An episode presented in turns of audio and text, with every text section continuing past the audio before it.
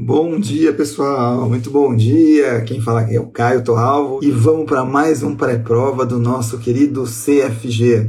Então, estou vendo a Dilmar aí, o Bruno, é, a Daia, bom dia a todos. A Angélica está por aí também, o Lucas, é, o Juliano, Daia, bom dia, o Marcelo, Jennifer, Glaucio, tem bastante gente já acordado logo cedo. Achei que era só eu que acordava cedo. Matemos aí um monte de gente, que legal ver vocês aqui. Bom dia a todos, a Mário, Juliano, Marcelo, muito bom dia. Vamos para mais um pré-prova do nosso querido CFG. Arrumar meu cabelo aqui, né? Tá, tá bom assim, a sobrancelha, depois a minha cunhada fica brava comigo, que minha sobrancelha tá, tá feia aqui na, no vídeo. É, a barba eu não fiz, então tá, tá meio uma, uma penugem aqui, mas tá tudo bem, né? O importante é a gente não falar nenhuma besteira hoje, né? Então vamos lá, Renato, bom dia, Antônio, bom dia a todos. Vamos tocar o barco aqui. É, terça e quinta tem prova do CFG. Terça-feira, o nosso querido Rafael faz a live do CEA e na quinta eu faço a live do CFG. Então, Vamos começar. 60 questões é, dos temas que eu considero muito relevantes para quem vai fazer a prova hoje, tá bom? Então, vamos lá. O CFG são 60 questões. Vamos começar pelas questões de é, métodos quantitativos. Não tenha medo desse bloco. É um bloco que você deve ter seis questões. Bom dia, Renato. Você deve ter umas seis questões. É, das seis, quatro você vai fazer tranquilamente. A quinta e a sexta, se der, legal, você fez. Se não der, também não tem problema, porque tem outras questões fáceis dessa certificação que você pode ir lá e correr atrás uh, da sua aprovação, tá bom? Então vamos começar aqui, ó. Questão número um, que eu sempre gosto de, de trazer, é uma questão sobre capitalização. Então, quando eu tenho uma taxa de juros que é capitalizada, por exemplo, trimestralmente, significa que eu tenho quatro capitalizações no ano. Tá? Então, ao invés de a gente fazer aquele, aquele, método tradicional, o que, que você vai fazer? Se é capitalizada trimestralmente, eu vou dividir por 4 pelo número de capitalizações do período. Então, Caio, se fosse quadrimestralmente, são três quadrimestres. Então, em um ano, ela é capitalizada três vezes. Como eu estou falando aqui de uma trimestral, então são quatro capitalizações, a gente vai dividir por quatro. E depois a gente eleva quatro para resolver o problema, tá? Então, essa questão número um, faz com cuidado essa questão que você não erra. Questão número dois é uma questão uh, que eu vou falar sobre a mediana. O que, que é a mediana? A mediana é o termo do meio de um conjunto ordenado. Bom dia, Pedro. Bom dia, vamos embora. Termo do meio de um conjunto ordenado. Se você alterar os extremos, vai mudar a mediana? Não. Então, se você tem um conjunto ordenado, bom dia, a, Andrade, o Andrade está aí, bom dia. Se você mudar os extremos, o único termo que não se altera é o termo do meio, que é a mediana. A moda pode mudar, a média pode mudar, o padrão pode mudar, tudo pode mudar. Agora, a mediana nunca vai mudar, tá? É questão número 2. Questão número 3 uma questão do CDB com spread. O que, que, é isso, Caio? CDB com spread é assim: pode ser que ele te traga a rentabilidade de um CDB é, em função de um período. Tá? É, então, ah, dá 100% do CDI em tantos dias úteis. Aí ele fala que você conseguiu negociar com o banco um spread, por exemplo, de 0,65% ao ano. Cuidados aqui. Primeiro, a rentabilidade está ao período, spread está ao ano você precisa ajustar os dois na mesma base. Então, pega o spread que está o ano e ajusta na mesma base do, da rentabilidade. Aí você vai somar. Como? Com o sinal de mais? Não, você vai fazer uma multiplicação. Por quê? Porque isso aqui é uma, uh, é uma tática financeira de juros compostos. Você vai fazer 1 mais a rentabilidade do título no período, fecha parênteses, multiplica 1 mais o 0,0065, se for esse número, né, uh, do uh, spread do CDB no período, tá? Os dois no mesmo período. Tira um, multiplica por 100, você descobre aí o que? Descobre a taxa de juros que você ganhou. E aí não se esqueça, eu encostar minha janela aqui, ó. Não se esqueça depois de fazer o quê? Ó, o Brunão aí, bom dia, Brunão. Não se esqueça de tirar o imposto de renda, tá? Não esqueça de tirar o imposto de renda. Essa questão, questão muito boa. Questão número 4, uma questão que eu vou falar sobre R quadrado. O que é R quadrado? R quadrado é o coeficiente de determinação. Caio, o que é isso? Coeficiente de determinação é o quão bom você ajusta uma regra de regressão aos dados que você quer explicar por esse modelo. Tá? Então você tem vários dados ali. Se você ajusta uma reta que passa pertinho dos dados, o R quadrado é alto, o coeficiente de terminação é alto. Se tem os dados muito dispersos, talvez seja difícil ajustar uma reta, então o R quadrado já não vai ser tão bom.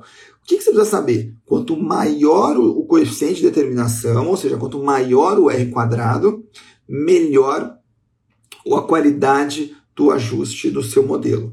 Então, o modelo melhor é aquele que tiver o melhor R quadrado, tá? Não se esqueça disso. Vamos agora para a questão número 5. A questão número 5, eu trouxe uma aqui de teste de hipótese. Olha, deu até calor para teste de hipótese. Até tirar minha blusa aqui, deu até calor, porque teste de hipóteses é um negócio que o pessoal não gosta, mas ó, não é difícil. Quer ver? Ó, peraí. Não é difícil. Porque o teste de hipótese é assim. Você vai fazer uma. uma... Nossa, agora a sobrancelha saiu do lugar. Minha cunhada vai ficar brava comigo. Pronto você vai fazer uma, você vai fazer uma é, hipótese se a, a, amostra que você está pegando, a Tati, a Tati nova aprovada no CFG, tem o nosso querido Brunão também aprovado recentemente, bom dia. Você vai pegar uma amostra de uma população. Só que pode ser que essa amostra não seja tão representativa da população. Como é que você tenta resolver isso? Você vai fazer uma hipótese de que essa amostra não é representativa. Como assim? Vou fazer uma hipótese que ela não é representativa? Sim, porque no teste de hipótese você quer negar a hipótese é, nula. Tá? Negando a hipótese nula, ou seja, dizendo que não é verdade, que ela não é, é, é representativa, então você indiretamente pode afirmar que ela é, uma coisa meio de doido. Mas como é que você resolve isso? Pode ser que tenha ali um quadro que ele faz uma regressão e fala para você o seguinte: eu vou te dar é, qual que é o resultado do teste de hipótese de cada uma das variáveis da regressão. E aí ele vai te falar assim: eu quero, por exemplo, 95% de confiança. Como é que você resolve isso? É fácil. Lembra que 95%, quando a gente tem a curva normal, a gente está falando de um, de um extremo ali de 1,96. Tá? Isso tem que lembrar. 95% significa 1,96 desvios padrão para cada lado. Então, o, o, a, a, essa rejeição da hipótese nula, que seria a aceitação da hipótese alternativa, se você vai encontrar onde? No valor do teste de hipótese maior que 1,96. Então, se ele te der lá, ah, eu fiz o teste de hipótese e deu 10 alguma coisa, pô, rejeita a hipótese, então você aceita isso, né? Ah, não, para essa outra variável eu fiz o teste de hipótese e deu 0,80, pô, essa daí você não tem como rejeitar. Então, essa, essa variável não é uma boa variável para explicar seu modelo, tá bom? Pensa nisso, lembra do, é, do número de desvios padrão que a gente vai para cada lado em relação ao normal, 90, 99% das vezes ele usa 95%, né? E aí é 1,96 o número, você vai procurar os que estão acima de 1,96, tá? Você vê, não dói ter de hipótese, aqui é meio chatinho. questão número 6. Questão número 6. É, deixa eu pegar uma questão legal aqui. Ah, já sei, vamos falar uma de covariância negativa. Se a covariância entre dois ativos for negativa, eu posso dizer que a correlação entre eles é negativa? Sim. Por quê, Caio? Porque essa forma vocês não podem esquecer.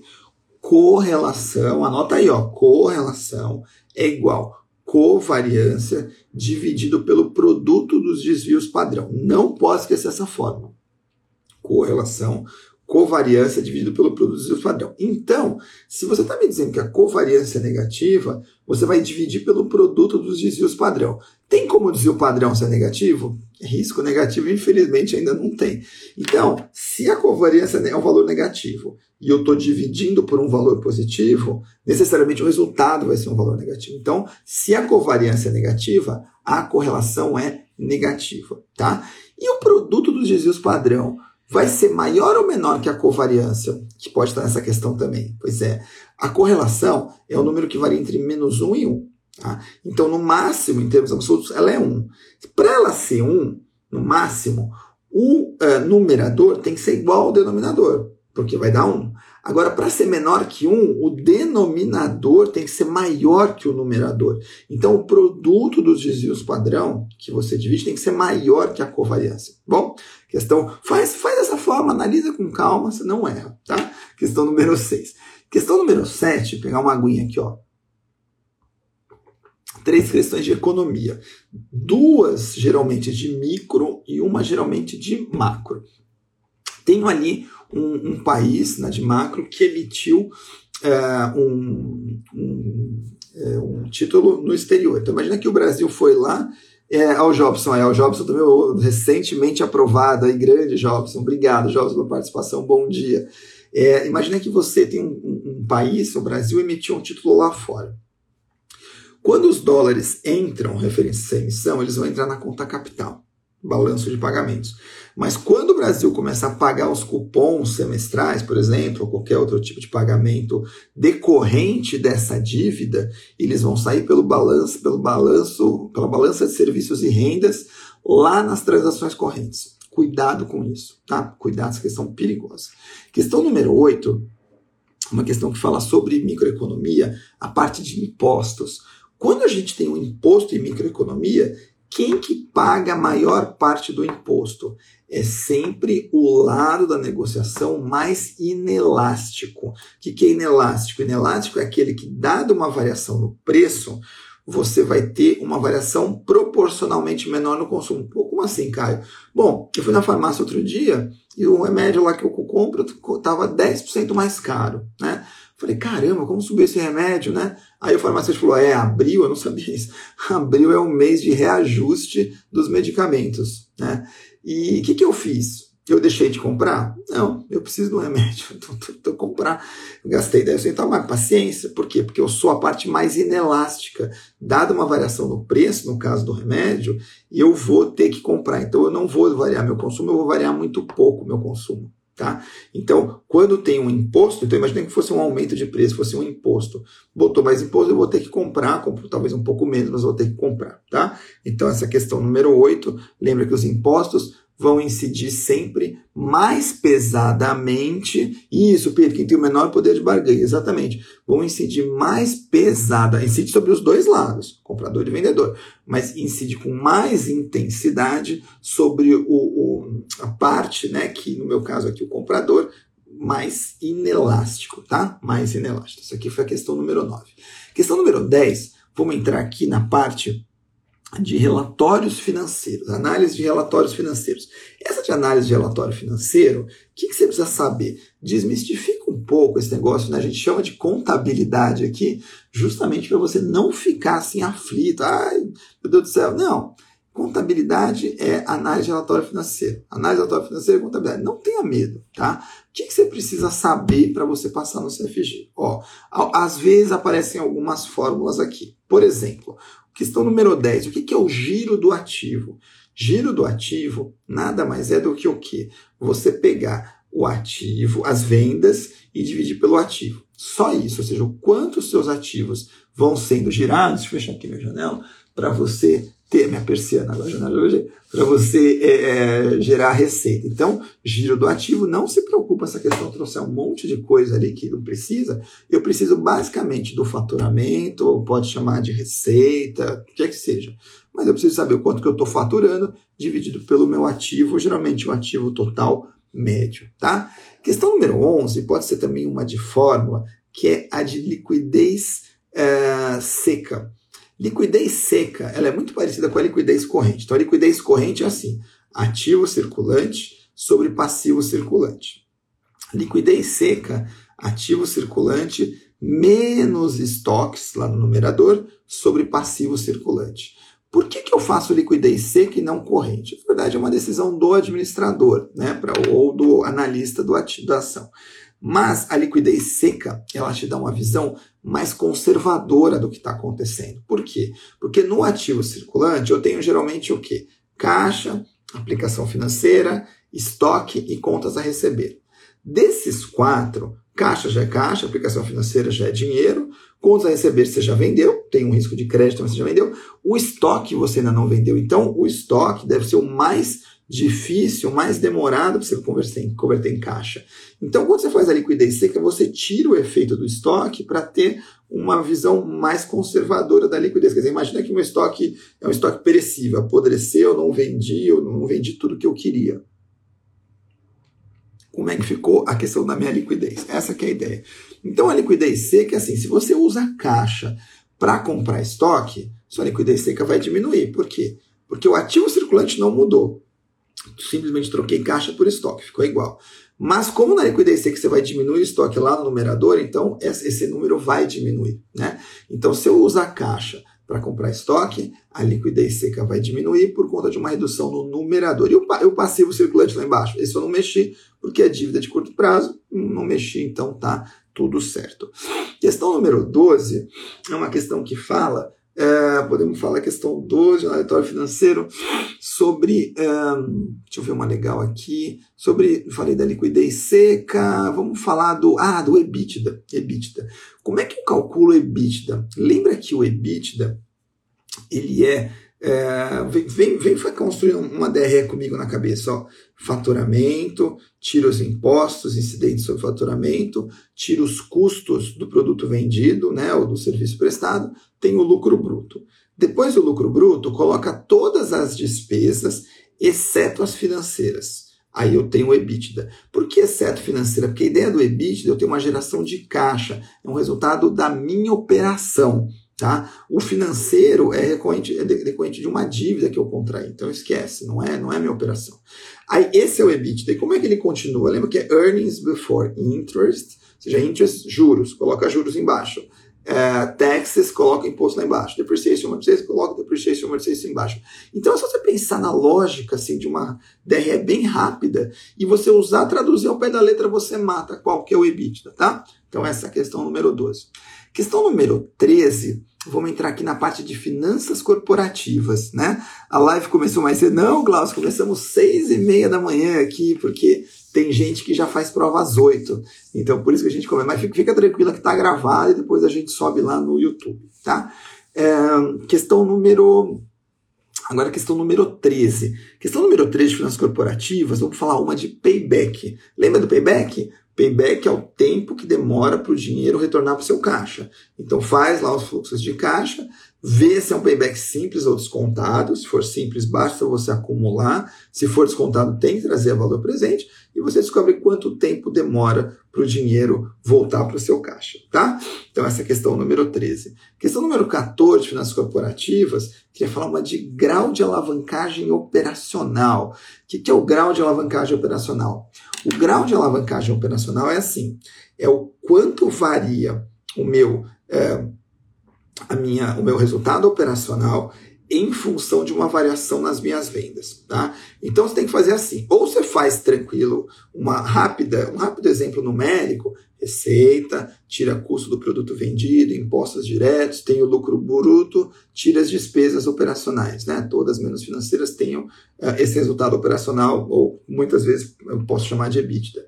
É, faz uma variação lá em cima do, da receita, vê quanto varia o seu lucro, o seu resultado operacional, tá? Por quê? Porque o, o, a alavancagem, ele implica que você tem um custo fixo ali. Qual que é o custo fixo? É, o, é uma despesa operacional fixa, né? Então, quando você tem isso, você pode alavancar seus ganhos, mas também alavancar suas perdas. Caio, tem um jeito mais fácil? Tem. Lembra de uma forma muito simples. Que, abre parênteses, P menos V, fecha parênteses. O que é isso? Que quantidade vendida pré-preço de, preço de venda. É, é, o V aqui, P menos V, o V é o, é o custo variável. Fecha parênteses. Então, que, abre parênteses, preço unitário de venda menos custo variável. Fecha parênteses. Embaixo, repete a mesma coisa, menos custo fixo. Você vai achar, por exemplo, 1,6. Faz com cuidado aí, um exemplo que eu faço muito no curso é esse que dá 1,6. Então, essa foi a questão número 14. Questão número 15 uh, é uma que eu gosto de trazer, que é sobre, na verdade faz tempo que eu não trago essa, sobre book building. O que é book building? Book building é a construção do livro, se você traduzir ao, ao pé da letra. Mas que livro, Caio? Quando a gente fala em inglês de contabilidade, a gente usa muito esse termo de uh, uh, o, o o balanço, né, as publicações contábeis, a gente chama de livro contábil, então é book mesmo, né? Então é, é o, a construção do livro. Mas que livro então, cara? Quando eu estou fazendo, por exemplo, um IPO e vou lançar minhas ações, um procedimento muito comum é o book build, quer dizer, o, o, o emissor faz ali um range de quanto deve valer o preço da ação, e aí ele recebe as ofertas do mercado, e se a demanda for alta, ele pode subir um pouco preço. Se a demanda for baixa, ele baixa, ele baixa um pouco o preço. Então, a construção desse livro contábil, que basicamente é o valor da emissão da ação, vai depender justamente do quê? Da quantidade demandada ali no momento do lançamento é, dos valores, tá bom? Então, essa foi a questão número 15. Vamos para a questão número 16. Agora a gente entra num blocão aqui, que é a parte de é, mercados e instrumentos financeiros. Tomar uma aguinha aqui essa parte de mercado de instrumento financeiro, a gente precisa do quê? A gente tem três grandes temas que geralmente a gente não gosta. Renda fixa, renda variável e derivativo. Nós vamos garantir uns 5, 6 dos 9, e aí você viu que essas finanças corporativas dá para fazer, macroeconomia dá para fazer, aquelas de métodos quantitativos dá para fazer. Então aqui, se a gente garantir das 9, uma 6, tá excelente, tá? Então vamos ver como a gente pode ganhar uns pontinhos aqui. Primeiro, questão número 16. Qual que é o critério de ponderação do IBRX 50? O critério de ponderação do IBRX 50 da carteira teórica é o valor de mercado de free float das ações. O que é isso, Caio? Quanto maior o free float de uma ação, maior o peso no IBRX 50. Então, uma coisa assim, critério de elegibilidade. O que, que a ação precisa, é, o que a gente precisa observar na ação para ela ser elegível para estar no índice? Uma vez sendo eleita para estar no índice, qual vai ser o peso na carteira teórica? Então, quanto maior o valor de mercado do free float, né, maior o peso de mercado. Tá? E o valor de mercado de free float, você vai colocar o valor da ação multiplicado pela quantidade de ações em circulação. Por isso que é free float, né, em livre circulação. Então, essa foi a questão número 16.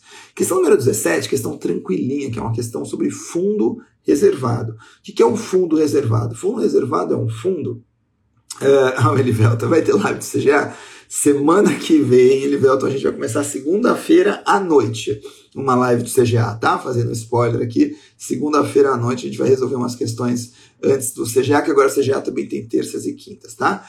Então, questão número, uh, onde eu estava aqui, 17, fundo reservado. O que, que é o fundo reservado? Fundo reservado é, uma, é um é um fundo destinado para um grupo de pessoas que têm um relacionamento entre si, seja que trabalhe numa empresa, seja uma família, alguma coisa assim, tá? Então, fundo reservado é essa. Questão número 18 é uma questão sobre NTNB que eu trouxe. O que é NTNB? NTNB é um título público é, híbrido que a gente chama. Por quê? Porque tem uma parte indexada à inflação do IPCA e uma parte pré-fixada. Então, se você montar um fundo só com NTNB, qual que é o cuidado que acontece muito no mercado? Né? As pessoas falam assim, ah, eu vou comprar, investir num fundo de inflação, a inflação começa a subir e o, e o fundo está caindo, como é que pode isso? É, porque ele tem ali uma parte pré e uma parte pós. Né? A parte pós da inflação, se você ficar até o final, você vai receber bonitão. Mas a parte pré, ela pode sofrer um pouco a marcação a mercado, porque se a, se a inflação está subindo, a gente tem. O que, que tem de acontecer? O Banco Central tende a subir juros. Mas antes disso, a curva de juros já vai dar uma estipada, que a gente chama, ela já vai subir um pouco. Né? E aí você pode ter uma marcação ruim na parte pré. Tá? Então, lembra que um, uma NTNB é um título híbrido. Se você ficar até o final, você ganha o pré mais o IPCA. Né? Eu falei GPM, né? não, pré mais IPCA, né? lembra que o, o, o NTNB é IPCA. Mas se você sair antes, pode ser que até tenha uma cota negativa. Pode ser sim, com certeza. Tá bom? Questão número 19, uma questão sobre o IMA. O que é o IMA? O IMA é o Índice de Mercado Ambima. O Índice de Mercado Ambima é um índice que é, reflete o mercado de renda fixa no Brasil.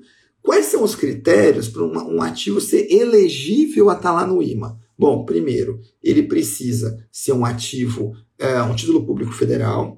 Segundo, tem que ter vencimento superior a um mês. E terceiro, ele tem que ser emitido de forma competitiva. O que é competitiva, Caio? É um sinônimo para ser uh, emitido via oferta pública, tá? Então, esse aqui é o IMA. Questão número 20 uh, eh, é uma questão sobre. Uh, trazer uma legal aqui. Teoria de sinalização dos dividendos. Isso aqui é legal, ó. Sinalização dos dividendos. O que, que é isso? Os dividendos, quando uma empresa muda a política de dividendos nela, ela passa um sinal para o mercado. Tá? Então, pode ser que a empresa não queira passar nenhum sinal para o mercado, mas, mas ela precisa de dinheiro. Né? Como é que ela faz? se eu para não para não passar nenhum sinal para o mercado. Bom, se eu estou precisando de dinheiro e eu não quero passar sinal para o mercado, é, vou mudar minha política de dividendos? Vou reter mais dividendos? Não, porque vou passar um sinal para o mercado.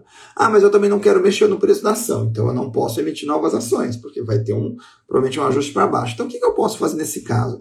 Se eu quero pegar dinheiro, não quero passar um sinal para o mercado ruim dos dividendos e não quero mexer no preço da ação, eu vou ter que pegar, por, por exemplo, um dinheiro de terceiros, com, é, com banco, eventualmente uma debênture e tudo mais, tá? Questão muito boa essa. Questão número 21 é, é uma questão que trata sobre o cláusula de call e put, isso aqui acho que vale a pena falar. Cláusula de call e put, quando eu tenho um título, tipo um Eurobond, qualquer título. Cláusula de call beneficia o comprador, o, o emissor, então ela tem que ser mais barata para o comprador, para o investidor, e a cláusula de put é aquela que o investidor pode devolver o título, né? pode exercer a opção de venda dele. Então, se ele vai exercer a opção de venda dele, ele tem um benefício, então tem que ser mais caro para ele. Então, lembra, cláusula de call beneficia o emissor, então ela tem que ser mais barata. Cláusula de put beneficia o investidor, então ela tem que ser mais cara. Tá? Importante isso aqui. Questão número 22, vamos trazer aqui é, uma questão sobre opção com barreira. Opção com barreira. O que é opção com barreira? Opção com barreira é assim. Quando eu tenho uma opção, eu posso ter uma barreira que chama knock-in ou knockout. O que é isso? Knock-in, eu vou, a opção é você chutado para dentro, é isso mesmo. E knockout é você chutado para fora. Então, é como se tem uma barreira que quando estourar essa barreira, ou você é knocked in ou você é knocked out. Então, se for uma knock-in, você tem ali um ativo que. É, um, uma, uma, opção que tem um strike 42, por exemplo. Né? E aí, o, uma opção de compra. Você comprou essa opção de compra, strike 42, barreira 50 e o preço ativo no vencimento 53. Você vai exercer? Vai, porque de 42 para 53, você vai ganhar 11. Superou a barreira, knock-in, beleza. E se fosse knockout? Não, você não exerceria, subiu de 50, você está fora, tá? Então, essa é a ideia do knock-in, knockout. Questão número 20, é, essa foi a 22, né? Questão número 23, não, essa foi a... Ah, me perdi aqui. Acho que foi a 22. Questão número 23, ou 22. Agora, questão número 23. Vamos falar sobre uma questão. Uh, 23, a gente pode falar de uma questão.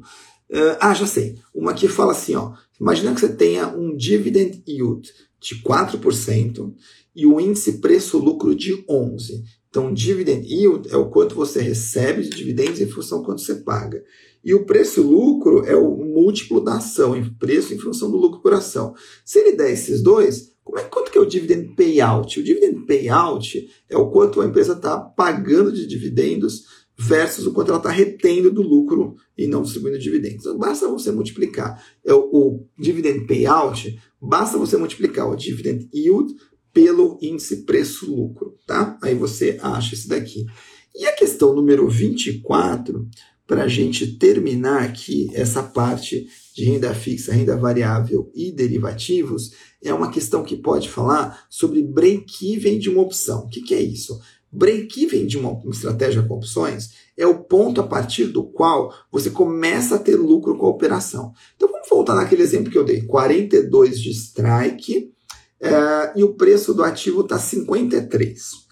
Se você tiver pago, por exemplo, 5 por essa opção de compra, quando o ativo está valendo, por exemplo, 44, eu vou exercer? Vou, porque eu posso comprar 42, algo que vale 44. Ganhei 2, mas paguei 5 de preço, então vou perder 3, não bati o break-even. Quando vai ser o break-even, por exemplo, de uma opção de compra? É quando ela estiver valendo 47, porque 42 da do quanto eu posso comprar do strike, mais os 5 do prêmio. Então, a 47 eu posso comprar por 42, algo que vale 47, ganhei 5, perdi 5 do prêmio, então break-even é esse, é o momento a partir do qual eu começo a ganhar dinheiro, tá bom? Então, ufa, terminamos esse blocão aqui. Questão número 25, agora a gente vai entrar na parte de teoria moderna de carteiras, teoria moderna de carteiras. Teoria de moderna de carteiras é aquela que a gente fala lá do nosso querido Markowitz. Então, primeira coisa que eu vou começar já com uma questão meio chata. Beta igual a zero. O que é beta igual a zero? Beta igual a zero é quando você tem um ativo totalmente descorrelacionado com o mercado. Tá? Então, beta igual a zero, se eu não tenho uma correlação com o mercado, que eu posso ter um padrão. É uma estratégia passiva? Não. Estratégia passiva é beta igual a 1. Beta igual a zero é uma estratégia ativa. Eu estou descorrelacionando com o mercado para tentar, provavelmente, ganhar mais com ele. Então, cuidado com isso aqui. Questão número 26 é uma questão que a gente pode falar sobre uh, dois ativos que são perfeitamente correlacionados. Quando eu coloco dois ativos perfeitamente correlacionados numa carteira, tem o benefício de diversificação? Não, não, porque a correlação, lembra, varia entre menos um e mais um. Se os dois ativos são perfeitamente positivamente relacionados, eles têm um coeficiente de correlação mais um. É o único caso que eu não tenho diversificação. Então, o que, que eu deveria fazer? Coloca 100% do ativo de menor risco, menor risco. Questão número 27, uma questão que tem aparecido, que fala sobre uh, o que, que é a CML.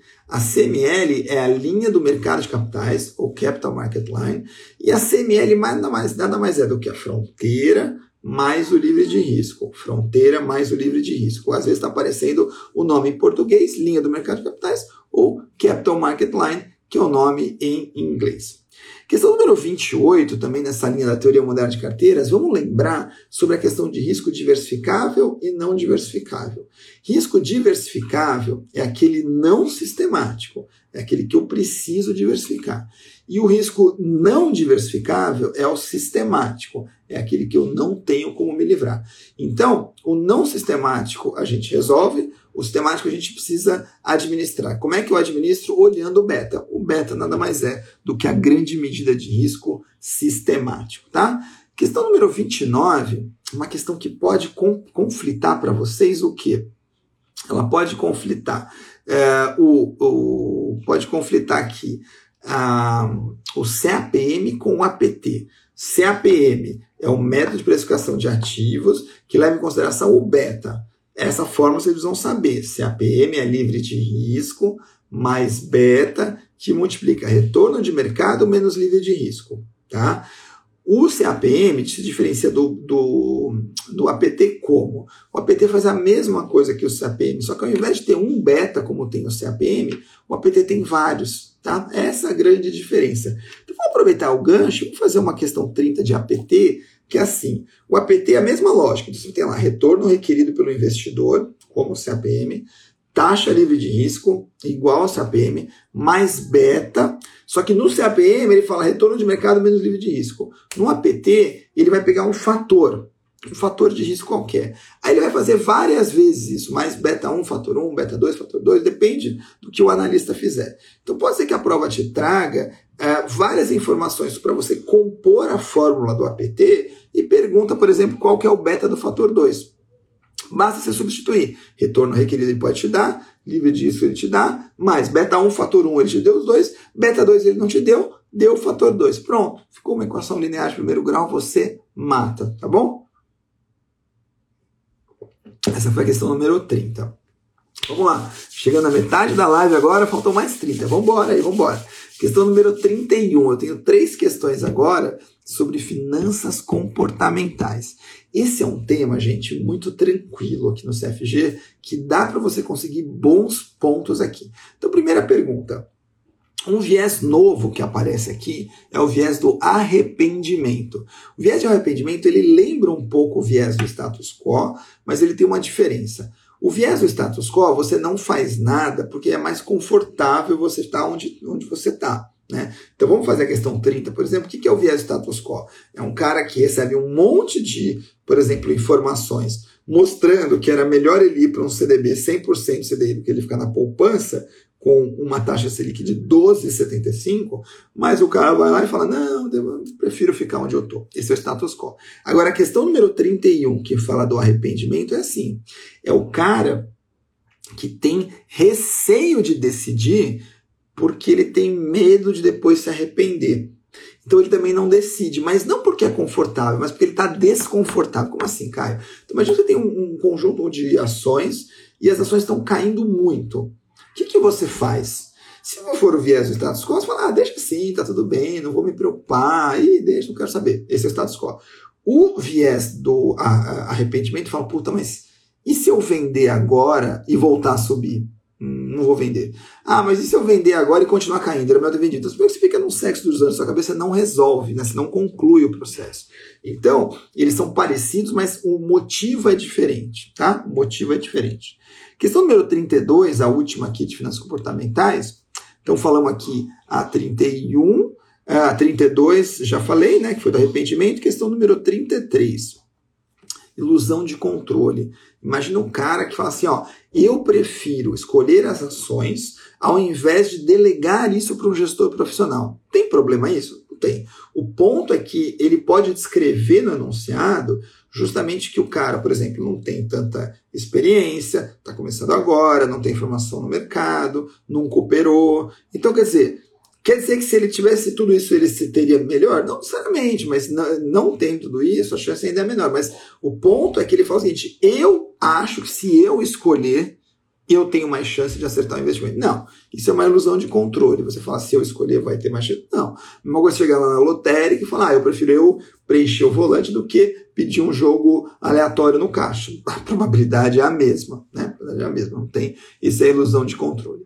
Questão 34, 35 e 36, a gente vai falar sobre uh, política de investimento. Então, 34. Política de investimento é assim. Uh, quando eu vou montar a carteira do meu cliente, o que, que eu preciso me preocupar? Eu preciso me preocupar, e aqui política de investimento a gente está focando em investimentos. Né? Lá no CFP, a gente falava da, da dos seis passos do planejamento financeiro como um todo. Aqui eu estou olhando só a política de investimentos. Então, o que, que eu tenho que me preocupar? Com qual risco? Eu tenho que me preocupar com o risco sistêmico, que é aquele não diversificável. Então, quando eu monto uma carteira para um cliente, né, na política de investimentos, pelo menos do ponto de vista teórico, eu tenho que me preocupar com a exposição desejada do cliente ao risco sistêmico, porque esse é um não diversificável. O risco não sistêmico que é o diversificável, esse aqui eu tenho que dar um jeito de me livrar. Mas o não, o sistêmico, que é o não diversificado, diversificável não vai ter jeito. Então, essa é uma preocupação importante. Outra coisa, questão 35. Quando eu estou fazendo a política de investimentos, uh, eu, na hora de implementar, eu tenho que levar em consideração duas coisas.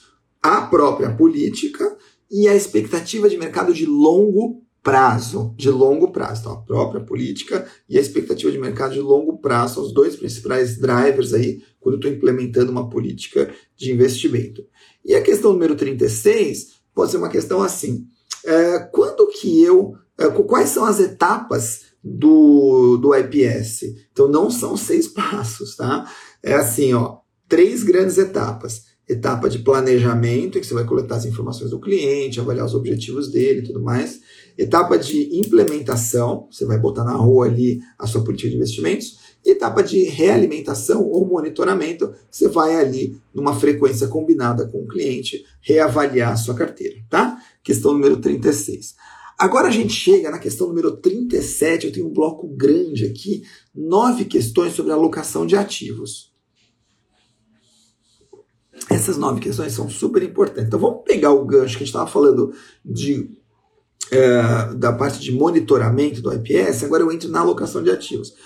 Como eu deveria, né? É, quais são é, as formas é, é, quando, quando, que eu. Não, como, vamos pensar. Como eu posso fazer o monitoramento do meu cliente? Eu tenho duas formas de olhar esse acompanhamento. Eu posso, na hora de fazer o rebalanceamento, fazer por corredor ou fazer por calendário. O que, que é isso, Caio? Calendário, eu vou olhar, revisar a carteira do cliente, ou seja, vou monitorar a política de investimentos de tempos em tempos. Então, a cada um mês, dois meses, seis meses, um ano, você decide com o cliente. A de corredor, não. Eu, eu estabeleço um corredor para a carteira e falo: se a carteira sair desse corredor, bateu ali a hora de eu rebalancear. Vantagens e desvantagens. Rebalanceamento calendário mais barato, porque eu só vou olhar no momento em que chegar ali a hora. Mas na, no rebalanceamento por calendário, eu posso desviar muito da alocação estratégica. Como? Você tem uma crise no meio do caminho. Ah, fico seis meses sem olhar a carteira. O mundo virou, aí começou uma pandemia, um inferno, e você vai lá e só vai ver depois de seis meses. Pois é, você deve ter desviado muito da alocação estratégica. Mas é, mas é mais barato. Agora, a alocação para o corredor, né? rebalanceamento para o corredor, ela é mais eficiente, porque bateu o corredor ali, eu rebalanceio ela é mais cara, porque eu tenho que estar o tempo inteiro olhando, e tem uma relação inversa entre a aversão a risco e o corredor. Como assim? Se o cliente é muito avesso a risco, o corredor tem que ser pequenininho. Só lá, se a carteira cair 10%, eu rebalanceio. Não.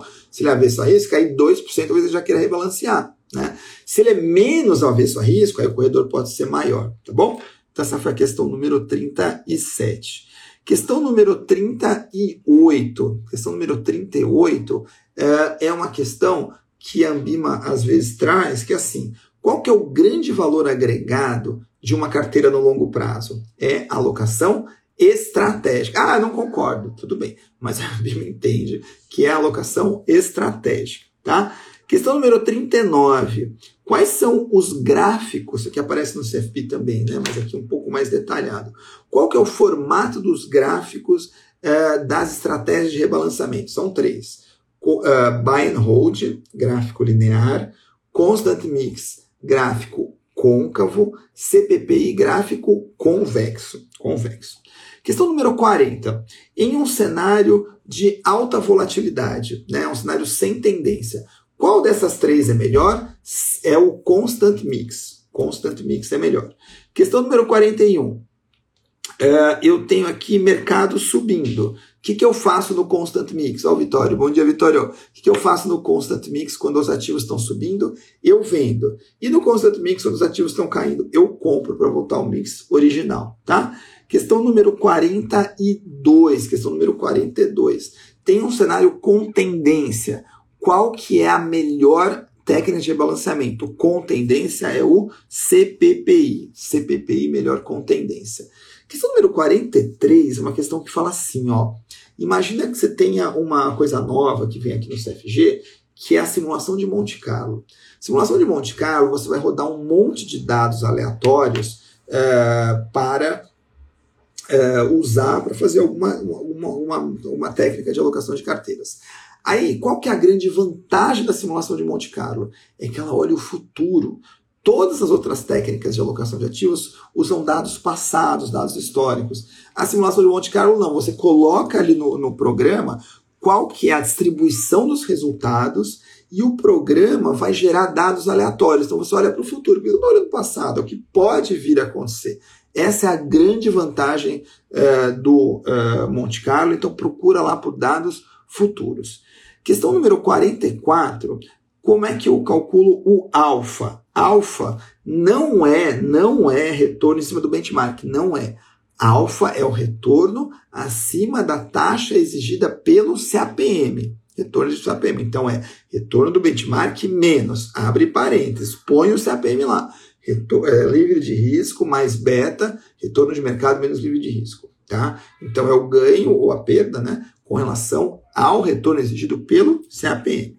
Questão número 45, vamos falar um pouco que aparece aqui, a última desse bloco, que aparece sobre um, fundo de plano de pensão, benefício definido. Tá? Uma tática muito comum para a gente usar, uh, o gestor usa quando ele fala do fundo de pensão benefício definido, é fazer o ALM. O que, que é o ALM? É o Asset Liability Management. Né? Eu brinco que é um olho no peixe, um olho no gato. Por quê? Porque eu faço a gestão da minha carteira não com base no que a gente chama de um asset only, não olhando só meus ativos. Eu preciso olhar meus assets em relação a meus liabilities, em relação aos meus passivos. Quem são meus passivos? São as aposentadorias que eu vou ter que pagar lá na frente. Quem são meus ativos? As contribuições que eu recolho agora dos participantes.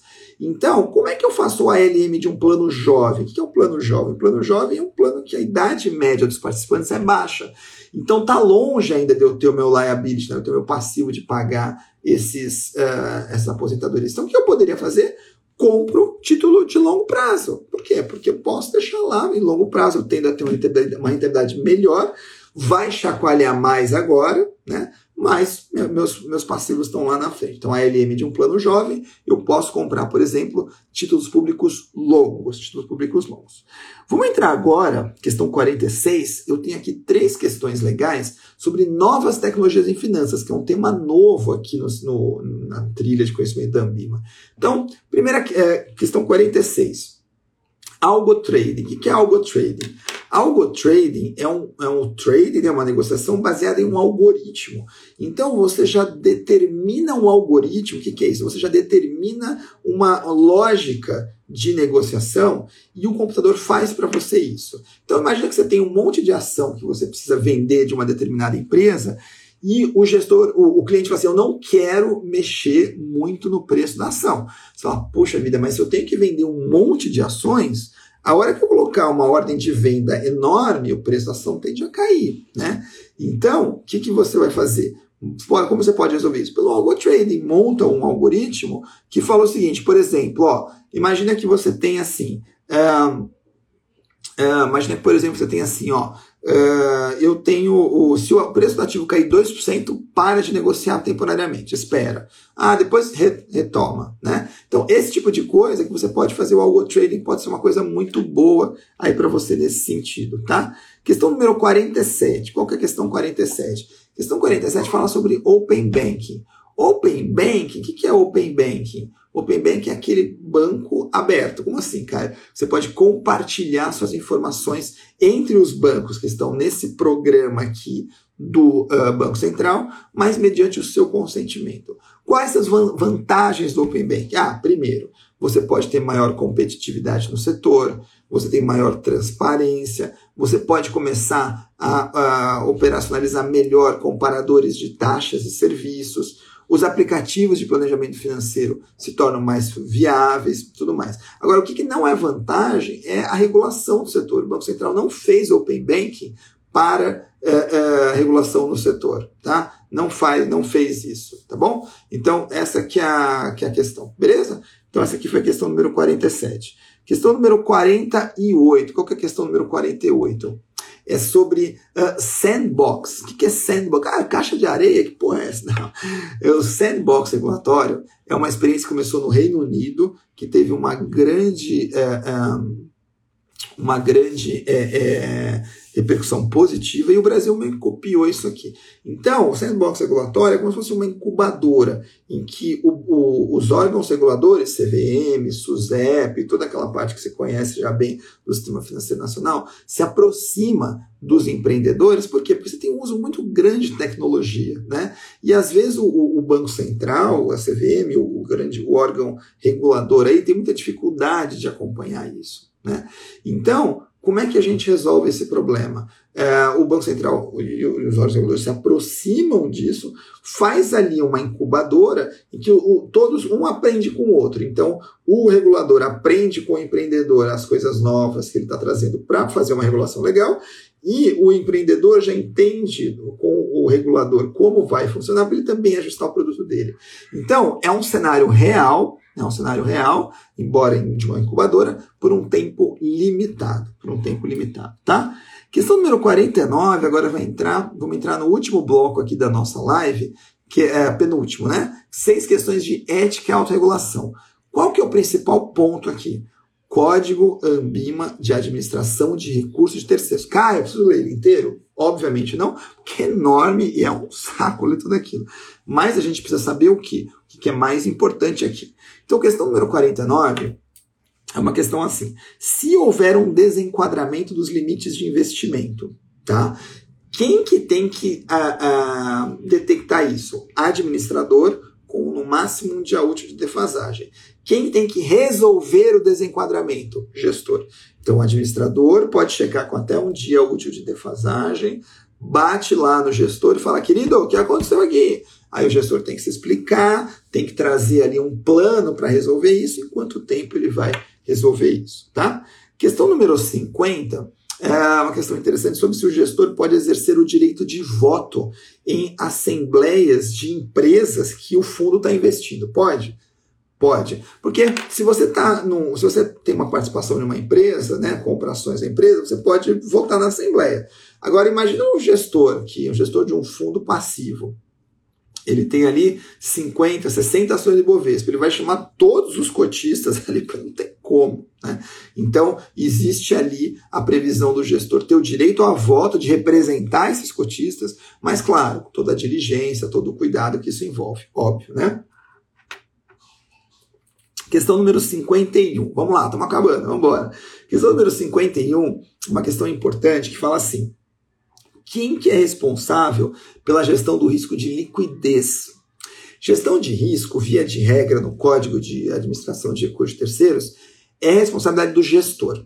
Mas a gestão do risco de liquidez ela é compartilhada entre o gestor e o administrador. E aí a prova vai lá ver se, tá, ver se você está esperto, tá?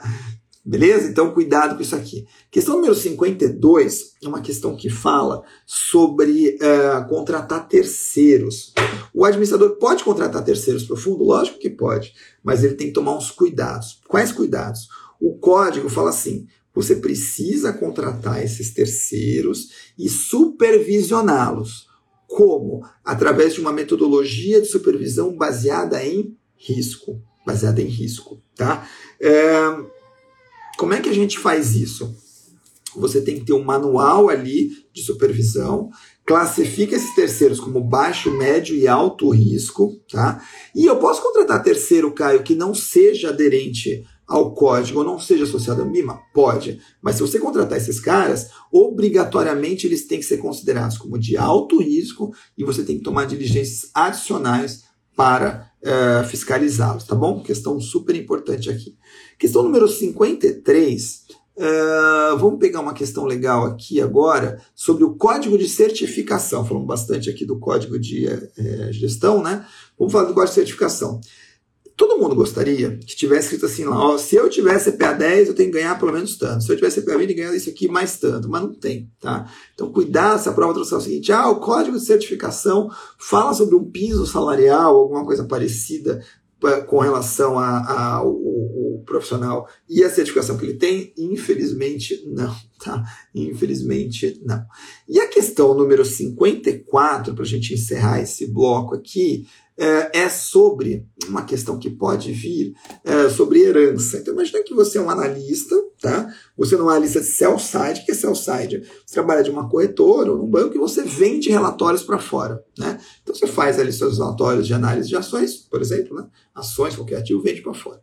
E aí, de repente, você atua ali no setor de educação e de repente você recebeu uma herança. Uma herança com o quê? Uma herança em ações do setor de educação. Ah, coincidência. Não. É para você ver se você está esperto, não são um conflito de interesse. Por quê? Porque se eu sou um analista que, cobro, que cubro ações no setor de educação e tenho na minha carteira, ainda que por uma herança não previsto mais, ações que, que eu cubro, eu tenho conflito de interesse. Não tenho? Tenho. Preciso vender correndo? Não. Você precisa analisar qual que é a política de investimentos pessoais da empresa onde você trabalha, o que está ali escrito e eventualmente pode ser que você precise vendê-las, tá? Eventualmente pode ser que você precise vendê-las, tá? Então matamos esse bloco aqui, vamos embora para o nosso último bloco, que é a questão de legislação e autorregulação, mais seis questões. Esse bloco é assim, tem muita coisa, né? Tem muita coisa. De legislação, sem brincadeira, tem um monte de slide lá no material. Você vai decorar tudo? De jeito, não é louco de fazer isso. Né? Primeiro que não dá, segundo porque é um peso baixo na prova. Ah, mas seis questões não são dez na prova? São. Mas não é só isso que cai aqui. Não é só isso. O que, que cai? Três questões que você vai matar fácil. Uma geralmente é de lavagem de dinheiro e duas de tributação de ações. Fácil. Então, as outras três, vamos brigar para ver se a gente consegue essas outras três. Então, questão número 55 fala sobre a entidade fechada de previdência complementar. Ela pode investir em fundo multimercado? Pode. Pode investir em ações de pessoa física? Não. Pode investir em imóveis? Não. Né? Então, a entidade fechada ela pode fazer muitas coisas. Mas o regulador, o que você tem que lembrar é que ele foi muito cauteloso. Por quê? Porque já houve muito, muitos casos de fraude em fundos de pensão, né? Entidade fechada de previdência complementar. Então, você não vai decorar tudo, mas sempre que você suspeita, por exemplo, não é um mercado regulado, é, é uma operação meio esquisita, operação que pode não fazer sentido, operação de muito risco, desconfia. Né? Fundo multimercado pode? Pode, fundo multimercado está ali na, é, é, regulado pela CVM, tem seus riscos, mas seguindo a política ali, tudo bem. Né? Agora, comprar é, é, ativo de pessoa física, pelo amor de Deus, risco enorme. Né? Comprar terreno imóvel não pode. Pode via fundo de investimento imobiliário, aí é outra coisa mas direto não pode, tá bom? Então esses cuidados você tem que ter para você matar essa questão. Questão número 56 é uma questão é, sobre é, esforços restritos e CVM 476, tá? É, o, o, a distribuição de é, pública com oferta pública com oferta, é, esforços restritos é assim. Você tem a 400, que é a distribuição de oferta pública tradicional. Tem um monte de, um monte de detalhe, de regra, inferno. A 476 fez assim: eu vou, a, a CVM falou assim, eu vou abrandar um pouco das regras é, super rígidas que eu tenho na 400 para facilitar o processo de distribuição de oferta pública. Então ela vai ser com esforços restritos, vai ser com esforços menores. Mas eu exijo, CVM, eu exijo que você que está comprando isso, você seja no lançamento mínimo profissional. Por quê? Porque se você for um investidor profissional, eu estou tranquilo que você conhece o que você está comprando, pelo menos do ponto de vista teórico. Então, 476 só pode ser destinada na emissão para investidor profissional, tem que esperar 90 dias para vender os ativos, tá? E a negociação do mercado secundário só pode acontecer entre investidores qualificados. Qualificados, tá bom? Essa foi a 476. Questão 57. Quem deve seguir o, o, as orientações de prevenção a lavar dinheiro em um fundo de investimento? Todo mundo. Todo mundo, gestor, administrador, custodiante e auditor independente, Caio, também tem que seguir, também tem que seguir. Não tem conversa, tem que seguir também, tá? Questão número, essa foi a 50, e 8, né? Que eu falei 58. Questão número 59. Ah, se eu pulei aí, alguém me fala aí, hein? Eu não sei se eu pulei, mas. Uh, vamos fazer mais uma, não tem problema. Ó, questão número 50, eu vou fazer mais uma aqui, ó, para não ter dúvida que eu não pulei. 400, instrução CVM 400. Vou ler 400 então, que eu estava falando dela. Questão CVM 400. CVM 400. Eu posso ter um excesso de demanda. O que é um excesso de demanda? Acima de um terço do que eu coloquei de ativos, tá?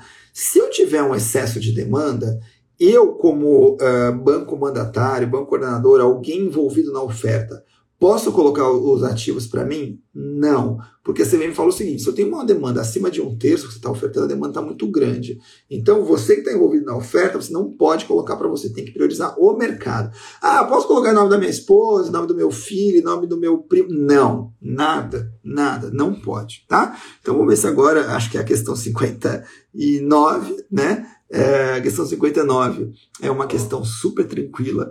Gente, questão 59 e 60 é muito fácil para a gente encerrar com chave de ouro aqui, questões que a gente ganha fácil e que a gente consegue ali eventualmente recuperar uma ou outra mais difícil. Qual que é a tributação em ações não day trade? Não day trade.